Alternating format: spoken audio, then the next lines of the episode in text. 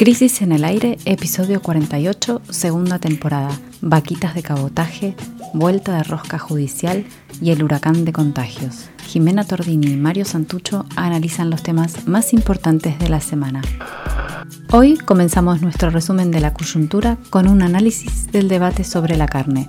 El gobierno prohibió la exportación para bajar los precios en el país y por supuesto los grandes ganaderos llamaron a un lockout en señal de protesta.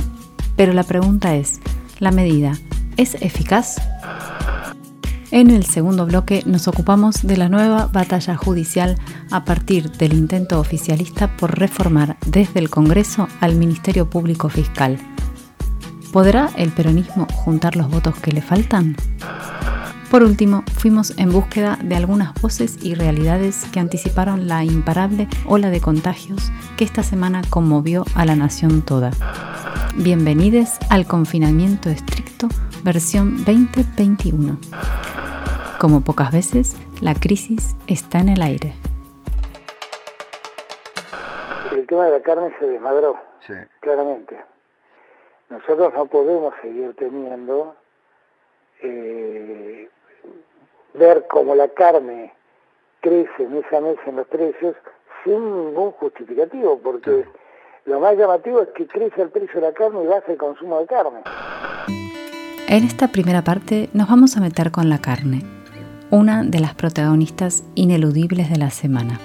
El miércoles 19 de mayo, el boletín oficial anunció la suspensión durante 30 días de la exportación de carne de vaca. Inmediatamente, la Mesa de Enlace Agropecuaria anunció un lockout de 8 días, es decir, el cese de la comercialización hasta el 28 de mayo.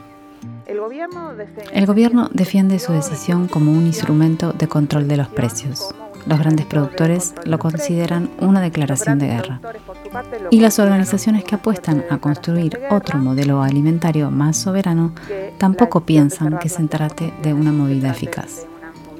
Y entonces, metámonos un poco en el asunto. La decisión del gobierno de suspender las exportaciones viene a cuento del aumento trepidante del precio de un alimento, la carne de vaca, que es central en la dieta nacional argentina, en todas las clases sociales, para todas las clases sociales. Para mencionar solo un dato y no hacerlo muy largo ni muy farragoso, entre abril de 2020 y marzo de 2021 el precio de la carne aumentó 65,3%. Este es un dato del Instituto de Promoción de la Carne Vacuna Argentina, es decir, como 20 puntos arriba del, de la inflación. En el medio de la pérdida del poder adquisitivo de los salarios y de la caída en la pobreza de millones, el consumo de carne comenzó a bajar hasta llegar al nivel más bajo de los últimos 100 años. Estamos en unos 45 kilos por persona por año, es un promedio por supuesto, versus los 70 kilos por año en los que estuvo estabilizado durante mucho tiempo. Este es un dato de la Cámara de la Industria y el Comercio de Carnes. Cada vez menos carne, entonces, pero si te parece, Jimmy, creo que hay dos cuestiones principales para meternos ya con el análisis de este conflicto. ¿no? Eh, en primer lugar está la película de la política. siempre, el gobierno anuncia una medida que podríamos decir tiene buenas intenciones, es decir, porque se propone bajar los precios de los alimentos en un momento en que la pauperización de la vida está rozando niveles intolerables. Y frente a eso, la mesa de enlace, que es un poco la conducción política, está en disputa esa conducción política, pero eh, en este caso el complejo agroganadero, ¿no? que está muy concentrado y que está orientada a la exportación fundamentalmente. Bueno, la mesa de enlace se le para de manos al gobierno, arma un lockout eh, que empezó ayer, ¿no? ¿O antes de ayer? Eh, creo que ayer fue el primer día.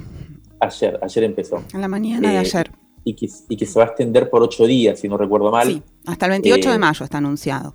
Perfecto. E inscriben la discusión, eh, esta discusión por la prohibición de exportar carnes en la disputa entre el oficialismo y la oposición, ¿no? entre peronismo y macrismo, a pocos meses de las elecciones. Con los principales medios, además de comunicación, que también integran de diversos modos ese núcleo de negocios ¿no? relacionados con el campo. Como sabemos, tanto Clarín como La Nación tienen eh, intereses eh, en, este negocio que, eh, digamos, meten oxígeno a las llamas de este conflicto. ¿no? Hasta aquí, más o menos lo de siempre, la polarización y la forma que adoptan los conflictos en el actual sistema político, ¿no? Pero luego está la cuestión específica, que suele ser siempre más compleja, ¿no? Y ahí aparecen preguntas. La primera de esta pregunta es si es, si es eficaz la medida que tomó el gobierno para bajar el precio de la carne efectivamente.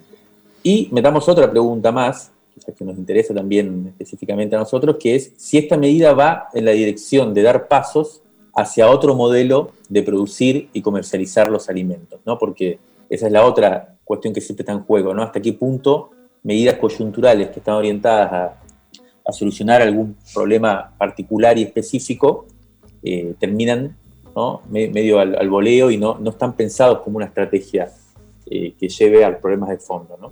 Respecto a la primera de estas dos preguntas, es decir, sobre el precio interno de la, de la carne, ahora en la Argentina pesan algunos factores que, si te parece, Jimmy, trato de resumir en dos o tres puntos. Me parece. Por un lado, el impacto que tiene la demanda de China, que es enorme. Ese país es el destino del 75% de la vaca que, estamos exportando hoy. Tres cuartos de la producción va hacia China, de, de la carne. China compra todo, medio vorazmente, por supuesto que conviene venderle, pero entonces el precio interno se dispara.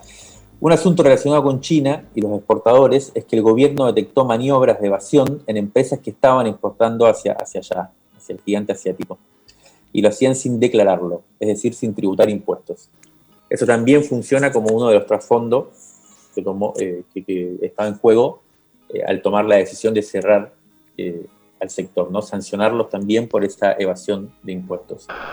Por otro lado está el tema del stock de carne, es decir, de la producción de animales, que según dicen está en una suerte de tope, de stock estable, eh, que según explican los expertos, es consecuencia del desplazamiento también de la frontera sojera. Es decir, más tierra para la soja, menos para la ganadería. Con lo cual, si hay más demanda y encima está dolarizada, pero no hay más producción, bueno, es obvio que van a subir los precios internos de la carne. Entonces, lo que podríamos pensar es que si se prohíbe la salida de la carne para la exportación, entonces esa carne que no se exporta se debería volcar al mercado interno, ¿no? Este es el razonamiento un poco. Eso llevaría a que, los actores que concentran la producción ganarían un poco menos, pero el precio bajaría, que es lo que busca el gobierno. Bueno, hay especialistas en el tema que dicen que esto no necesariamente es así. Uno de ellos es Matías Longoni, que es experto en el agro desde hace muchos años, periodista, eh, editor del sitio Bichos de Campo. Antes eh, trabajó bastante tiempo en Clarín, si no recuerdo mal, y nos, le pedimos que nos enviara un análisis suyo de la medida y nos mandó este audio. Si me preguntan qué pienso yo del cierre de las exportaciones de carne, digo que me parece una medida terriblemente desacertada. Eh, ¿Por qué? Porque creo que provoca más daño que beneficios. Eh, el beneficio supuesto que según el gobierno debería provocar es que bajen los precios de la, de la carne al consumidor, que han subido mucho, por cierto, y que tienen que ver, han subido frente a salarios que se deprimen. Pero, eh, ¿será posible eso? Eh, la, la, verdad que yo no lo veo, mi carnicero me lo dice, Matías, nunca bajan los precios a la carne, en todo caso lo que hay es eslabones que discuten cómo se reparte la torta de distinto modo. Lo que puede suceder sí, que como vos cerraste la exportación de, carne y la mayor parte de la exportación de carne es de la categoría vaca vieja, la que nosotros acá no comemos porque es una vaca que ya no puede tener más terneros y entonces eh, ya no se sostiene en el campo y se envía al matadero, y esa es la, vaca que básicamente está eh, siendo exportada a China. Eh, e, esa categoría se puede llegar a deprimir violentamente los precios al ganadero. ahora, eh, no, no, primero que no es la categoría que nosotros consumimos, como acabo de decir, y segundo que en todo caso el costo del ganado es, tiene una incidencia relativa eh, en el costo final de la carne. ¿Qué quiere decir? Que eh, vos cuando pagás un kilo de carne no, no, estás pagando un kilo de vaca. El kilo de vaca en todo caso es el 25-30% de ese costo, pero después tenés que sumarle el trabajo del frigorífico, el transporte, el frío, el carnicero, que cuando le bajan la media res, en realidad lo que hace es, multiplicar por dos el, el, valor. Si le bajaron la media res a 200, te la vende a 400 y de ahí va prorrateando el precio de cada corte. Y que tiene que pagar el alquiler de la carnicería y que tiene que pagar su propio salario. Atacando solamente el costo de la materia prima, el ganado, vos no, vos no resolvés necesariamente que vaya a, aumentar, a bajar la carne. Y por el contrario, estás enviando una pésima señal a los productores ganaderos, que hay 200.000 en este país, que la inmensa mayoría son chiquitos, eh, y, que la verdad que lo que más necesitan es estabilidad. Y si vos le decís, te voy a cerrar o abrir el negocio, eh, honestamente les estás mandando una pésima señal. Y, la verdad que la experiencia previa, eh, la de 2006, ha sido muy negativa. La Argentina en ese momento perdió por el, bloqueo que decidió Néstor Kirchner, perdió 10 millones de cabezas ganado, era el 20% de su stock. ¿Y quién terminó de pagar finalmente eso? Bueno, el consumidor. Tres años después, eh, las exportaciones se cerraron en 2006, pero tres años después, en 2009, tenías un aumento en dos meses de 100% de los precios de la carne. O sea, me parece que es una pésima medida.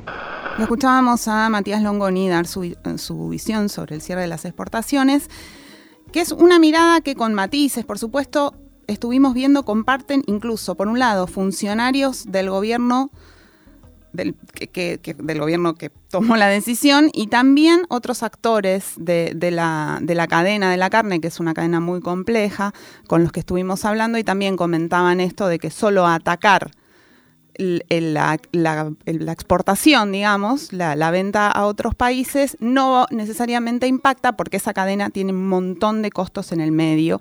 También nos señalaban que al estar el precio de la carne acoplado al precio de otros, de otros productos del agrocampo argentino, como el, el, precio del maíz, por ejemplo, que es con el que se alimentan los animales, es muy difícil que el precio baje si no se afecta ese, ese costo. ¿Qué dicen eh, las personas que están, que son críticas a la medida desde distintas posiciones? Algunas posiciones más cercanas al, mundo agroexportador y otras en realidad no tanto. Que la solución en realidad vendría por el lado de estimular la producción de ganado más que la de restringir el mercado externo. Como decía Longoni, los productores ganaderos no salen favorecidos en ese asunto, son críticos a la decisión, obviamente, los productores ganaderos, decía él, son alrededor de 200.000.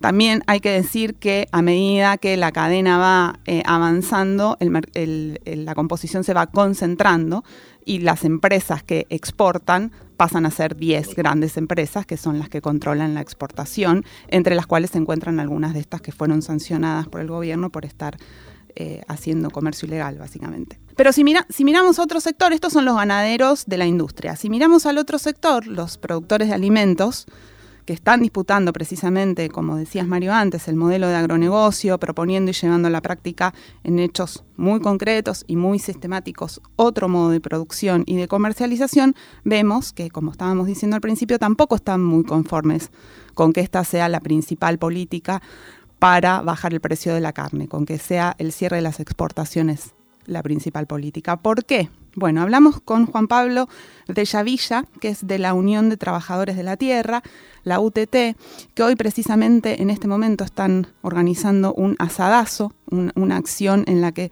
están mostrando que la carne sí se puede vender a un precio razonable. Le preguntamos cómo ven ellos, los trabajadores de la tierra, esta medida y nos mandó este audio que compartimos con ustedes. De las 7 de la mañana vamos a estar desarrollando un asadazo en Avellaneda, en el mercado de calle La Madrid al 758, eh, ofreciendo el kilo de asado a 460 pesos. Y es una acción que, la desarrollamos en el marco de, la necesidad de construir un plan federal de, abastecimiento de alimentos y de seguir eh, desarrollando estrategias concretas que nos permitan pensar y construir una nueva matriz de producción y de comercialización de alimentos en la Argentina con el eje puesto en, sacar el alimento de la especulación, ponerlo eh, al alcance de todos y de todas y con el eje en el acceso a la tierra, en la agroecología, en la aplicación de tecnología para la producción de estos alimentos y la necesidad de construir mercados de cercanía y, de democratizar el acceso a la, comercialización de alimentos. Entendemos la medida del gobierno de, de cierre de las exportaciones como una medida parcial que no termina de, de resolver el problema de fondo de los alimentos. Y nos parece que es necesario construir políticas públicas eh, eficaces y, concretas que fortalezcan al sector que produce los alimentos para el mercado interno en la Argentina y que fortalezcan las iniciativas de las distintas cooperativas, organizaciones, pymes que vienen impulsándose hace varios años en función de acercar alimentos baratos, sanos eh, y con revalorización en las economías regionales de nuestro país. Bueno, lo escuchábamos ahí a Juan Pablo de Llavilla, eh, que como decías antes, Jime es eh, integrante de la UTT, ¿no? una de las organizaciones sociales que está de alguna manera poniendo el dedo en la llaga ¿no? de, este problema complejísimo, difícil de, resolver así en una coyuntura rápida, pero que a su vez está en el centro del debate político actual y del conflicto político actual, porque tiene que ver, como decíamos al principio, con el precio de los alimentos y con, el, con la pauperización general de, la, sociedad hoy en un momento de pandemia y de crisis económica. Entonces, eh, vimos también las medidas sociales, por ejemplo, del gobierno centradas en, el aumento de la tarjeta alimentar, que al aumentar precisamente el precio de los alimentos, bueno, vuelve a, a quedarse eh, en, un, en, un, buen intento que no logra del todo mejorar el acceso de los sectores populares a mayores niveles de, ingresos y de consumo. ¿no? Yo creo que la, medida del gobierno, Jimmy, como para cerrar con una pequeña opinión, eh, la medida del gobierno un poco apunta al, problema, ¿no? Esta relación, esta, eh, puesta, e, esta forma de articular de manera exclusiva o fundamental la producción de alimentos en Argentina al mercado mundial, ¿no? que lo vemos muy claramente con la soja, con los principales commodities, que son a su vez el principal modo de ingreso de divisas al país, pero que también lo vemos en este caso con la carne. Entonces, evidentemente, esa relación con el mercado mundial genera un aumento de los precios adentro. ¿Cómo hacer para desarticular eso? Es el gran secreto. Eh, el gobierno lo intenta con una medida como esta, prohibir la exportación, a todas luces parece una medida insuficiente, y hay algunos sectores que todavía son minoritarios, pero que también apuntan al problema y, señalan la cuestión de fondo, que es la que, la que vos señalás, ¿no? la que vos mencionás. ¿Cómo hacer para intervenir no solamente en un eslabón aislado de la cadena, como en este caso es prohibir eh, la exportación de carne, sino en todos los, sectores? Eso es lo que se está intentando, por eso el precio del asado hoy puede estar a 460 pesos el kilo en ese asadazo que se está haciendo en Avellaneda, pero para convertirlo en un modelo de producción alternativa implica un nivel de intervención eh, complejo en el cual tiene que haber mucha fuerza social, mucha inteligencia política y eso es lo que parecería ser que está faltando. Crisis en el aire. Análisis político en movimiento para tirar del hilo de la coyuntura. Crisis en el aire. De la tinta a la conversación.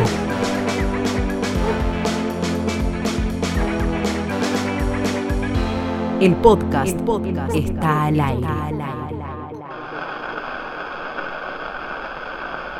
El segundo tema relevante de la semana que termina tiene que ver con la justicia, esa especie de agujero negro donde se arman grandes batallas que parecen decisivas, pero que pocos entienden. Vamos a tratar de desmenuzar este nuevo entuerto.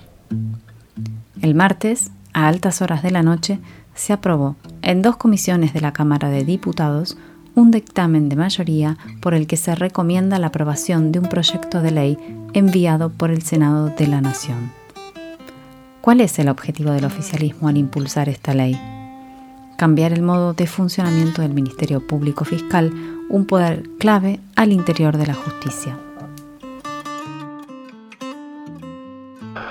Por supuesto, el avance generó un escándalo en la oposición que puso el grito en el cielo para defender a la República contra el supuesto autoritarismo populista. ¿Qué propone en concreto este proyecto de ley? Entre otras cuestiones, modificar el modo en el que se elige al procurador o a la procuradora general de la Nación, que es quien dirige la política de persecución penal del Estado, viene a ser algo así como el jefe o la jefa de las y los fiscales federales. El principal punto de discordia es la reducción de la mayoría que se necesita para elegir al procurador o la procuradora. Hoy en día se necesita, se precisa una mayoría agravada, lo cual exige dos tercios de los legisladores y la propuesta sería que a partir de ahora se pueda nombrar con una mayoría absoluta, es decir, la mitad más uno. Luego nos detendremos en las implicancias políticas coyunturales de esta reforma, pero vamos a escuchar ahora a un especialista en el tema, Alberto Binder, que es profesor de Derecho y presidente del Instituto de Estudios Comparados en Ciencias Penales y Sociales, INESIP. Le pedimos su opinión sobre el conflicto específicamente jurídico que involucra esta discusión y nos respondió en lo siguiente. Bien, es bastante difícil hacer eh, eh, inteligible eh, el por qué hay este nivel de de debate tan visceral alrededor de las reformas a la ley del Ministerio Público. Los diputados lo que está haciendo es eh, revisando las reformas que, que mandó el Senado, ha modificado mucho el proyecto del Senado, sí mantiene algo en el que hay consenso, que es ponerle un plazo de cinco años al procurador y modifica la exigencia, y se modifica o se ratifica la modificación de la exigencia de dos terceras partes a eh, mayoría absoluta. Esto, que, que, es el punto que quizás más se critica en términos formales, en realidad sería deseable que, fuera una, mayoría de dos terceras partes, pero bajar un escalón hacia la mayoría absoluta tampoco es tan crítico porque es la norma que normalmente tienen todas nuestras provincias, que tiene la mayoría de los países, y que dada la enorme dificultad, ya patológica dificultad que existe en nuestro país para eh, la realización de los acuerdos políticos, no nos olvidemos que el defensor del pueblo está hace 10 años o más vacante porque no se ponen de acuerdo, eh, la Procuración Penitenciaria y un montón de instituciones donde la dirigencia política está obligada a hacer un acuerdo y no lo hace.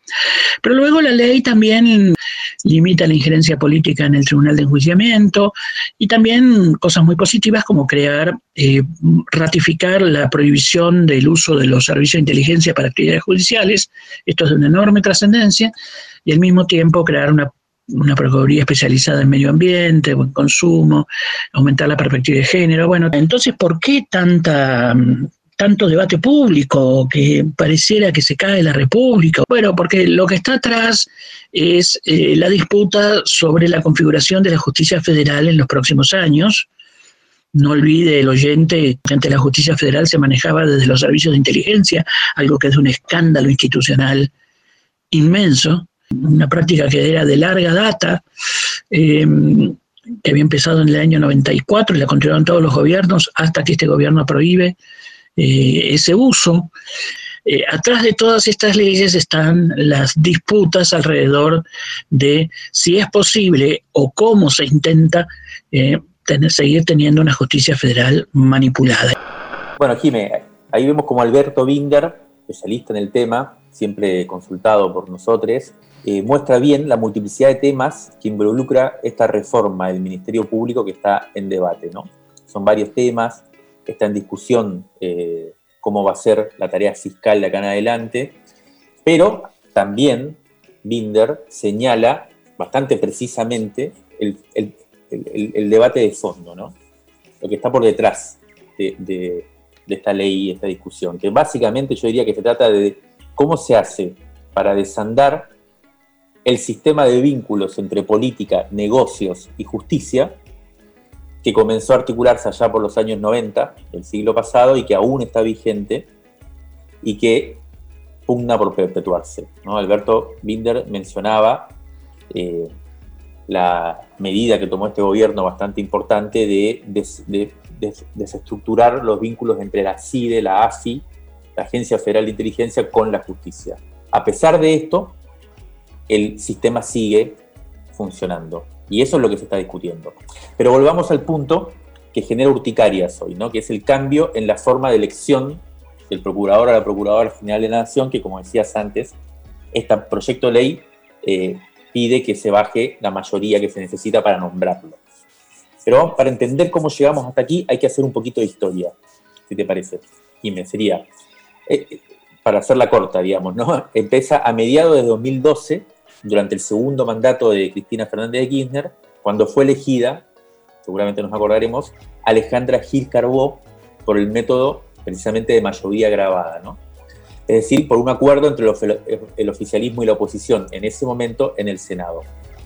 La gestión de Gil Carbó fue muy activa y podríamos decir también que tuvo una orientación bastante progresista, por lo que esto hizo que en el 2015, cuando asumió el, gobierno de Macri, el, oficialismo en ese momento, el macrismo, desplegó un ataque durísimo ¿no? para forzar su renuncia, ya que no podía conseguir la mayoría grabada que se necesitaba para destituirla legalmente.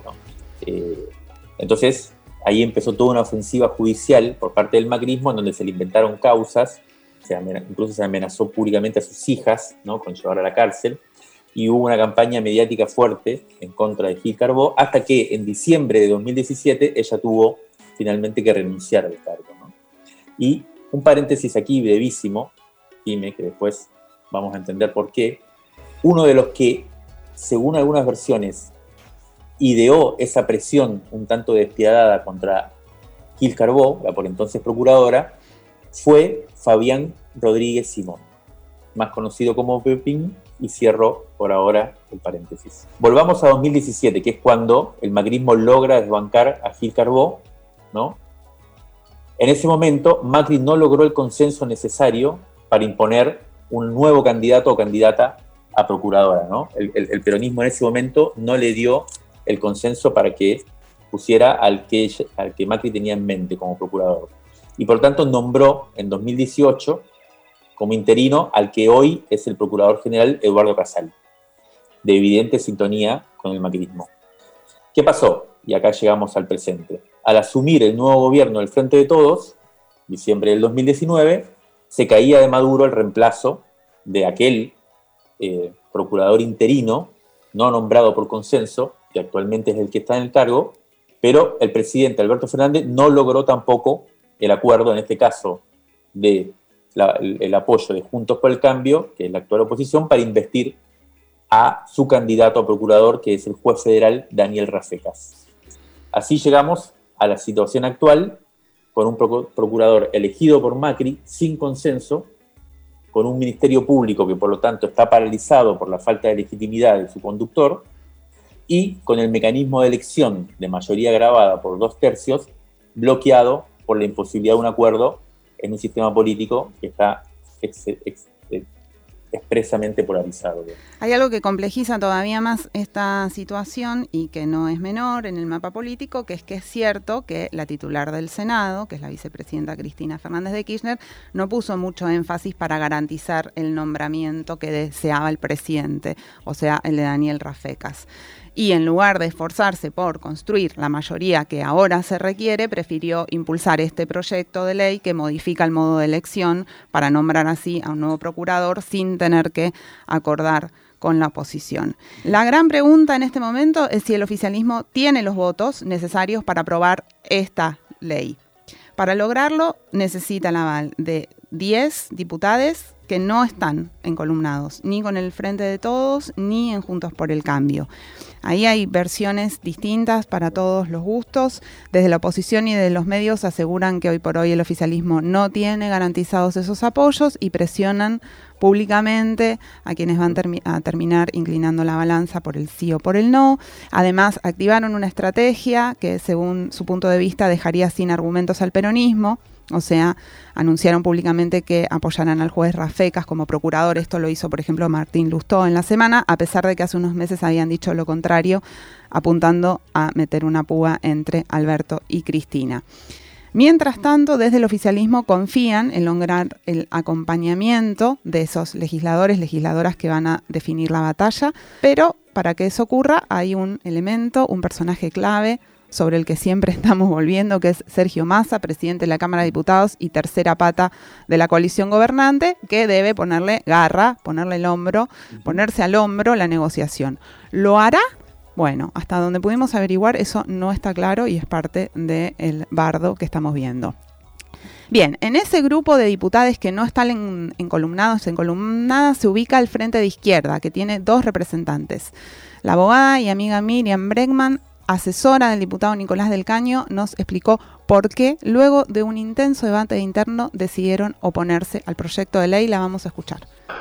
Fui muy crítica cuando Garabano propuso una reforma del Ministerio Público Fiscal, cuando Casal intentó, junto con Garabano y Macri, meter en esa reforma una unidad de persecución antiterrorista, porque sabemos lo que eso significa, una lisa y llana criminalización de la protesta social, pero también Cuestionamos ahora este intento de reforma que con la excusa de sacar a Casal, un personaje repudiable, intenta hacer el gobierno nacional. La ley de reforma que hoy se propone implica un mayor control del gobierno de turno sobre el procurador general y por ende sobre la justicia. Ellos mismos dicen, lo he escuchado al diputado Tailade decir, que esta reforma que se propone es casi idéntica a la del macrismo. Bueno, eso a nosotros nos preocupa muchísimo porque como decía, el macrismo intentó controlar férreamente el Poder Judicial, la acusación y la persecución. Para eso no solo intentó reformar el Ministerio Público, sino que lo dotó de distintas leyes muy, muy perversas como la ley del arrepentido. Hoy con la ley del arrepentido y tantas otras que metió el macrismo vigentes, se intenta volver a ese proyecto donde el gobierno de turno, con una simple mayoría en el Senado, podría designar el procurador. Nos parece que es muy, muy grave esto, que así como nos opusimos antes, nos tenemos que oponer ahora por toda la historia reciente en América Latina, donde gobiernos de derecha o de ultraderecha se hacen del poder y usan a la justicia como un mecanismo de persecución para la oposición política y para la criminalización de la protesta. Entonces nos parece que en este contexto crear una herramienta tan peligrosa eh, no es un avance, sino que incluso es un retroceso. Otra vez está en juego esta, relación entre intervenciones y debates que tienen que ver mucho más con la coyuntura, que tienen que ver con, peleas ¿no? de, poderes eh, que representan cosas muy diferentes, pero en donde los debates más de fondo en este caso sobre la democratización de la justicia, quedan en un segundo plano, ¿no? Eh, en tanto las diferentes fuerzas van intentando avanzar, casilleros o no.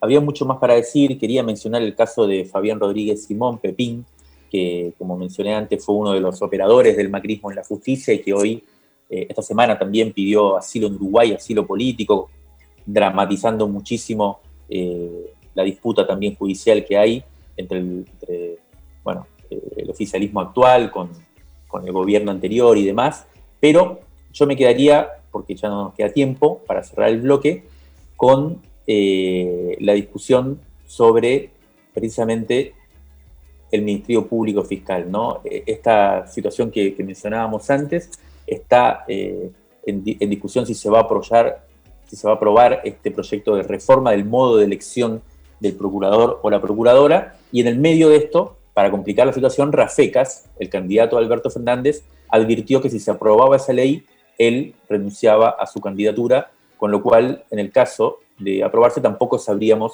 cuál es el candidato hoy del oficialismo para ocupar ese lugar clave. En este nivel de incertidumbre se está, veremos en las próximas semanas, cuando vuelva a haber sesión en la Cámara de Diputados, cómo se resuelve.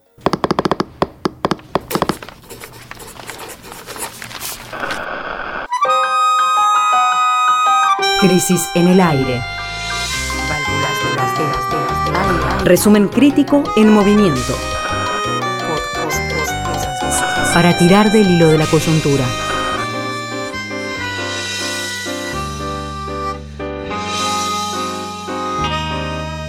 De la tinta a la conversación. Crisis en el Conversaciones, Para, coleccionar. coleccionar. José Pepe Mujica, 22 de mayo de 2021. Eh, vos decís la vida y decís la inteligencia como las dos fuerzas que tenemos y me parece muy interesante. Pero te quería preguntar, ¿quién se opone a la vida y a la inteligencia hoy? ¿Quién sería el enemigo hoy, desde tu punto de vista? Es que una cosa es lo que decimos y otra cosa es la conducta como obramos. Eh, los intereses del mercado, los intereses de la ganancia, nos suelen torcer las decisiones en contra de lo que pensamos. Nos suelen torcer las decisiones en contra de lo que pensamos. Porque en definitiva, el haber agredido la propiedad intelectual hubiera significado colectivizar las patentes y que se pudieran producir vacunas por muchos lados y no tuvimos el coraje como humanidad de hacer eso. La cuestión ecológica, hace más de 30 años que nos pronosticaron lo que iba a pasar, pero ello significa enfrentarse con brutales intereses económicos que no nos animamos a enfrentarlo. Nos llamamos a las cosas por su nombre, nos distraemos que no queremos ver la realidad. Es lo mismo que nos pasa, hermano, con, con el contagio. Las medidas que necesitamos son de una dureza que la gente no las resiste. Y, nos, y tendríamos, ¿te acordás un viejo dicho que había que bien te quiere te hará llorar? Quien bien te quiere te hará llorar. Pero no soportamos, no soportamos el costo político que tiene, porque la gente no lo entiende y entonces estamos como un péndulo. Por un lado apretamos, por otro aflojamos y no es, al final no es ni chicha ni limonada. Y estamos pagando una cantidad en muertos que es dramático. ¿Por qué los humanos tenemos esas cosas? No estamos trabajando con tornillos, estamos trabajando con humanos. Y los humanos no somos solo razón, somos un conjunto de emociones que son determinantes. Hablamos de la libertad. Si por libertad se entiende seguir nuestros deseos, macanudo, la libertad existe. Pero si por libertad entendemos que podemos construir conscientemente nuestros deseos, la libertad no existe. Buscar la entrevista completa muy pronto en revistacrisis.com.ar. Arrancamos con el tercer bloque desplegando el mapa argentino. Comenzaron las nuevas restricciones que anunció el presidente para dar respuesta a una situación sanitaria que se deteriora cada vez más y llegó esta semana a un nuevo récord de contagios y de muertes. Con los números en mano, Alberto Fernández tuvo que decretar nueve días de encierro. En este bloque vamos a intentar mirar qué pasa con el COVID más allá de la general paz. Las nuevas disposiciones establecieron cierre total para las zonas más afectadas por los contagios y esta vez una acción en bloque que fue aceptada sin chistar por los las gobernadores de las provincias, hasta la ciudad de Buenos Aires, que jugaba al desacato, se vio obligada a suspender las clases presenciales, también inexplicablemente las virtuales, y ajustó los controles. No es para menos la situación, en el ranking mundial Argentina está ocupando los primeros lugares tanto en contagios como en muertes. Solo ayer hubo 35.468 contagios y se registraron 695 muertes.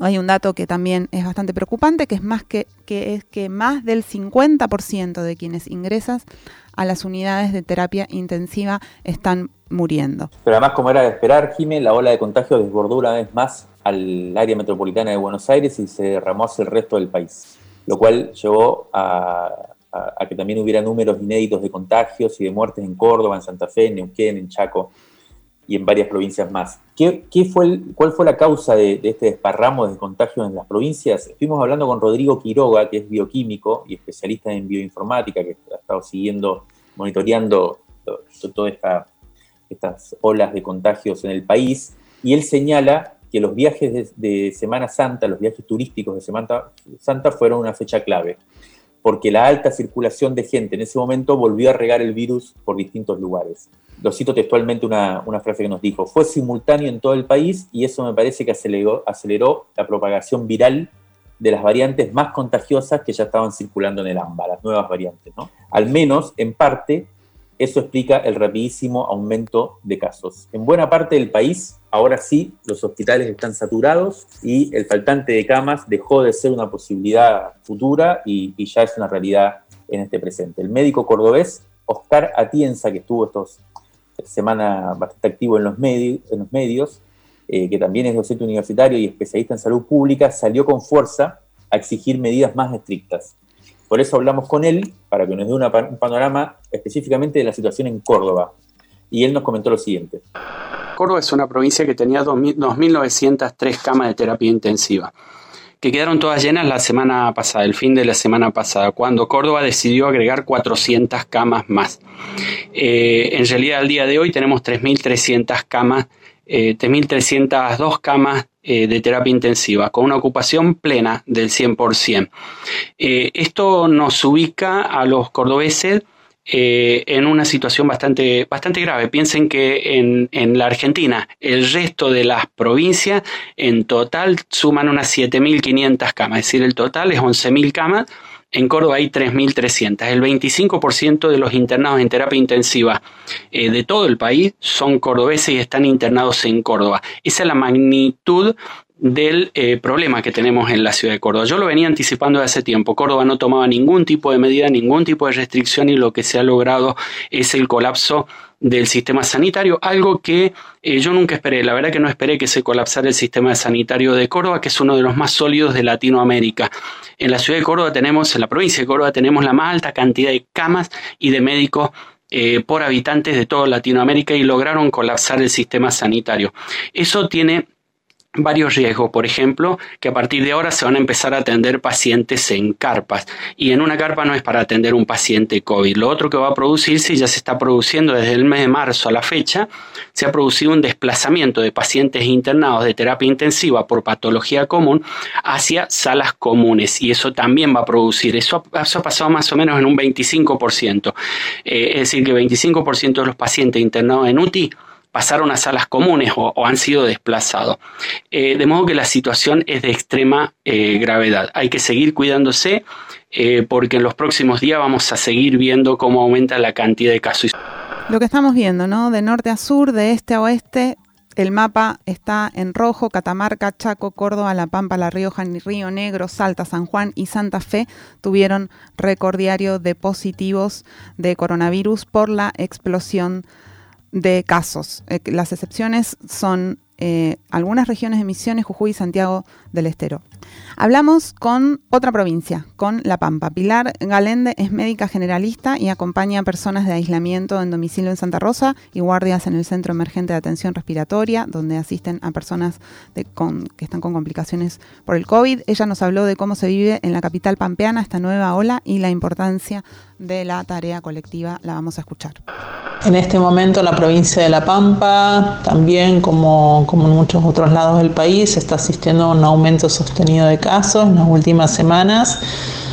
Como trabajador de la salud, este, por supuesto que siento mucha, mucha preocupación, este, aparte del cansancio, también angustias que, que surgen de ver no solamente el nivel de contagio, sino la afectación de gente mucho más joven de lo que habíamos vivido en la, en la primera fase. También estamos viviendo muchos malestares eh, subjetivos en relación a, a los que nos toca acompañar.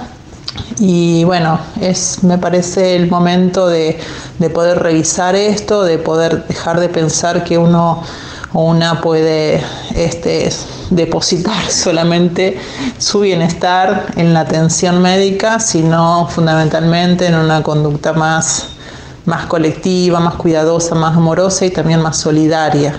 No va a haber manera de frenar esto si no es en una tarea que realmente convoque a todos los sectores. Yo pienso que, que estos, esta idea de los expertos, que solamente son los autorizados a opinar del qué hacer, es parte necesaria de quien tiene el conocimiento y la experticia para poder este, asesorar en las medidas sanitarias, pero que todos los sectores tenemos que poder, con compromiso social, poder aunarnos y en una, en una tarea común. Con respecto a la disponibilidad y bueno, este se convocó al sector privado, que eso bueno, por ahí descomprima un poco a que se incorporen, bueno, también recibiendo pacientes de internación clínica y de terapia. Y, bueno, a que médicos, médicas se sumen a, colaborar en el sistema público también, en atención, porque bueno, lo que, lo que todos sabemos, ¿no? Lo que es finito es el recurso humano, ¿no? Podemos habilitar un montón de camas, pero bueno, sobre todo en las áreas de terapia, viste que el recurso especializado no abunda, entonces no es tan reemplazable.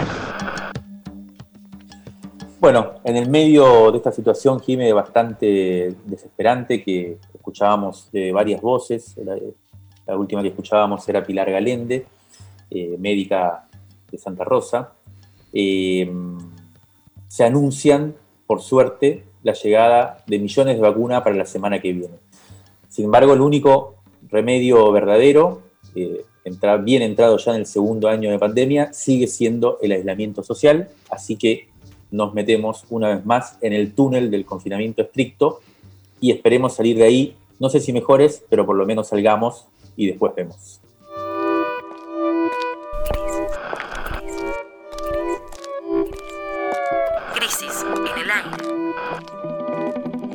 Revista Sonora Transmedial. De la tinta a la conversación. Crisis en el aire.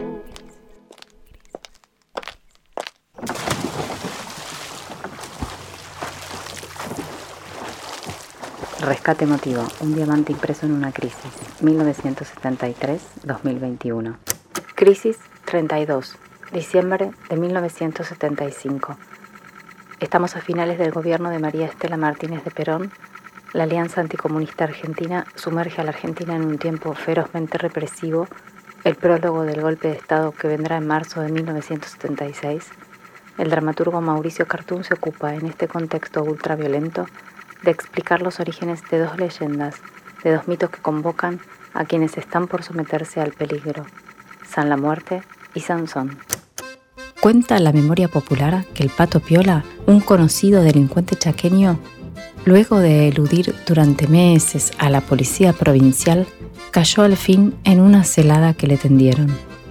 Por largas horas se defendió a puro coraje y chumbazos, hasta que una descarga lo derrumbó. Pero cuando los milicos se acercaron al cuerpo destrozado del gauchillo, como llamaban a los forajidos, vieron que seguía vivo a pesar de los balazos. No moría. La mano sabedora del uniformado tanteó en su torso hasta que dio con un bultito que se destacaba bajo la tetilla izquierda. Entonces desgarró la piel con su cuchillo y extrajo un pequeño objeto. Era un esqueleto sentado. Era San la Muerte, Señor de los Poderosos. Cuentan sus devotos que de no ser por la operación del policía el pato no hubiera podido morir. Iba acompañado. El hombre tenía payé. Todos tus devotos, creyentes y promeseros, estamos aquí presentes todos los 20 de agosto, venerándote San la Muerte como padrinos de tu santuario que se encuentra en San Vicente. Y por darnos tu protección el conjunto Los Chaqueché hoy queremos agradecerte te brindamos este chamamé para que lo baile tu gente así cumplir nuestras promesas. Te damos gracias, gracias San la Muerte.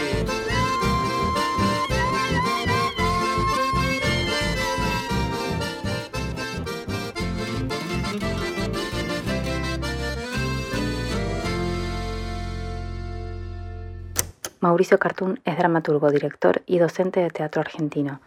En su artículo recopila versos que le rezan los fieles a San la Muerte para sentirse protegidos. Uno de ellos dice, San la Muerte, espíritu esquelético poderosísimo y fuerte por demás, como de un Sansón, es tu majestad indispensable en el momento del peligro. Yo te invoco, seguro de tu bondad.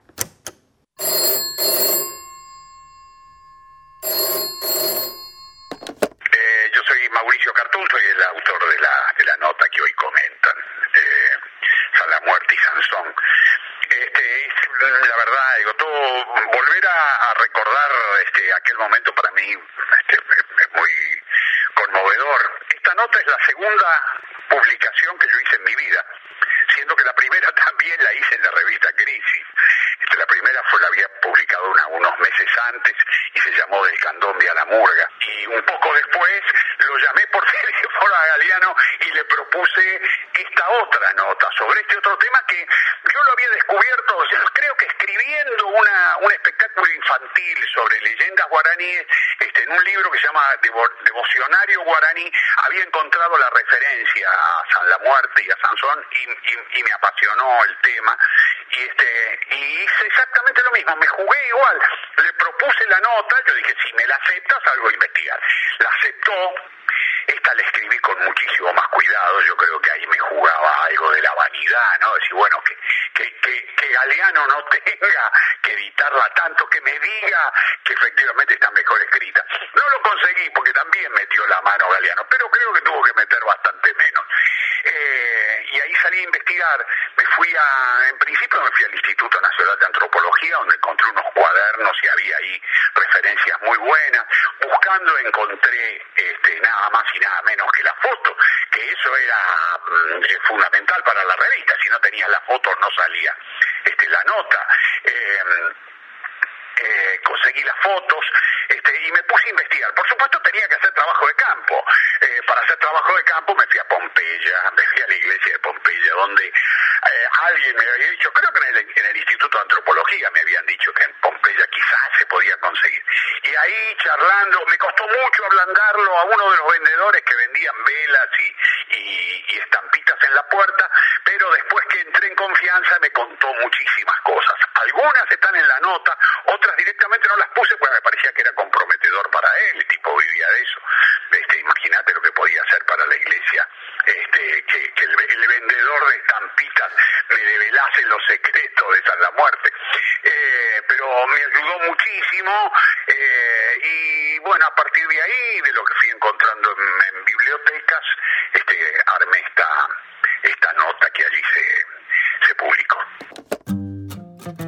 Ya salió Crisis 47, la nueva edición de nuestra revista impresa. Suscríbete en revistacrisis.com.ar y te la mandamos a tu casa.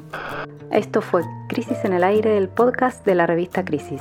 Podés escucharnos todos los sábados de 8 a 10 de la mañana por Nacional Rock 93.7 o desde el mediodía en todas las plataformas de podcast. Hasta la semana que viene.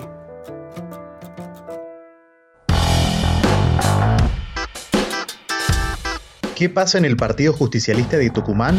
Metacrisis analiza el conflicto político que hace arder a la provincia. La pelea entre Juan Mansur y Osvaldo Jaldo para definir al próximo candidato a gobernador por el peronismo. Encontrá los informes de Metacrisis en el canal de YouTube Lofi Contenidos. Somos arroba metacrisis-tuc. Periodismo desde la periferia.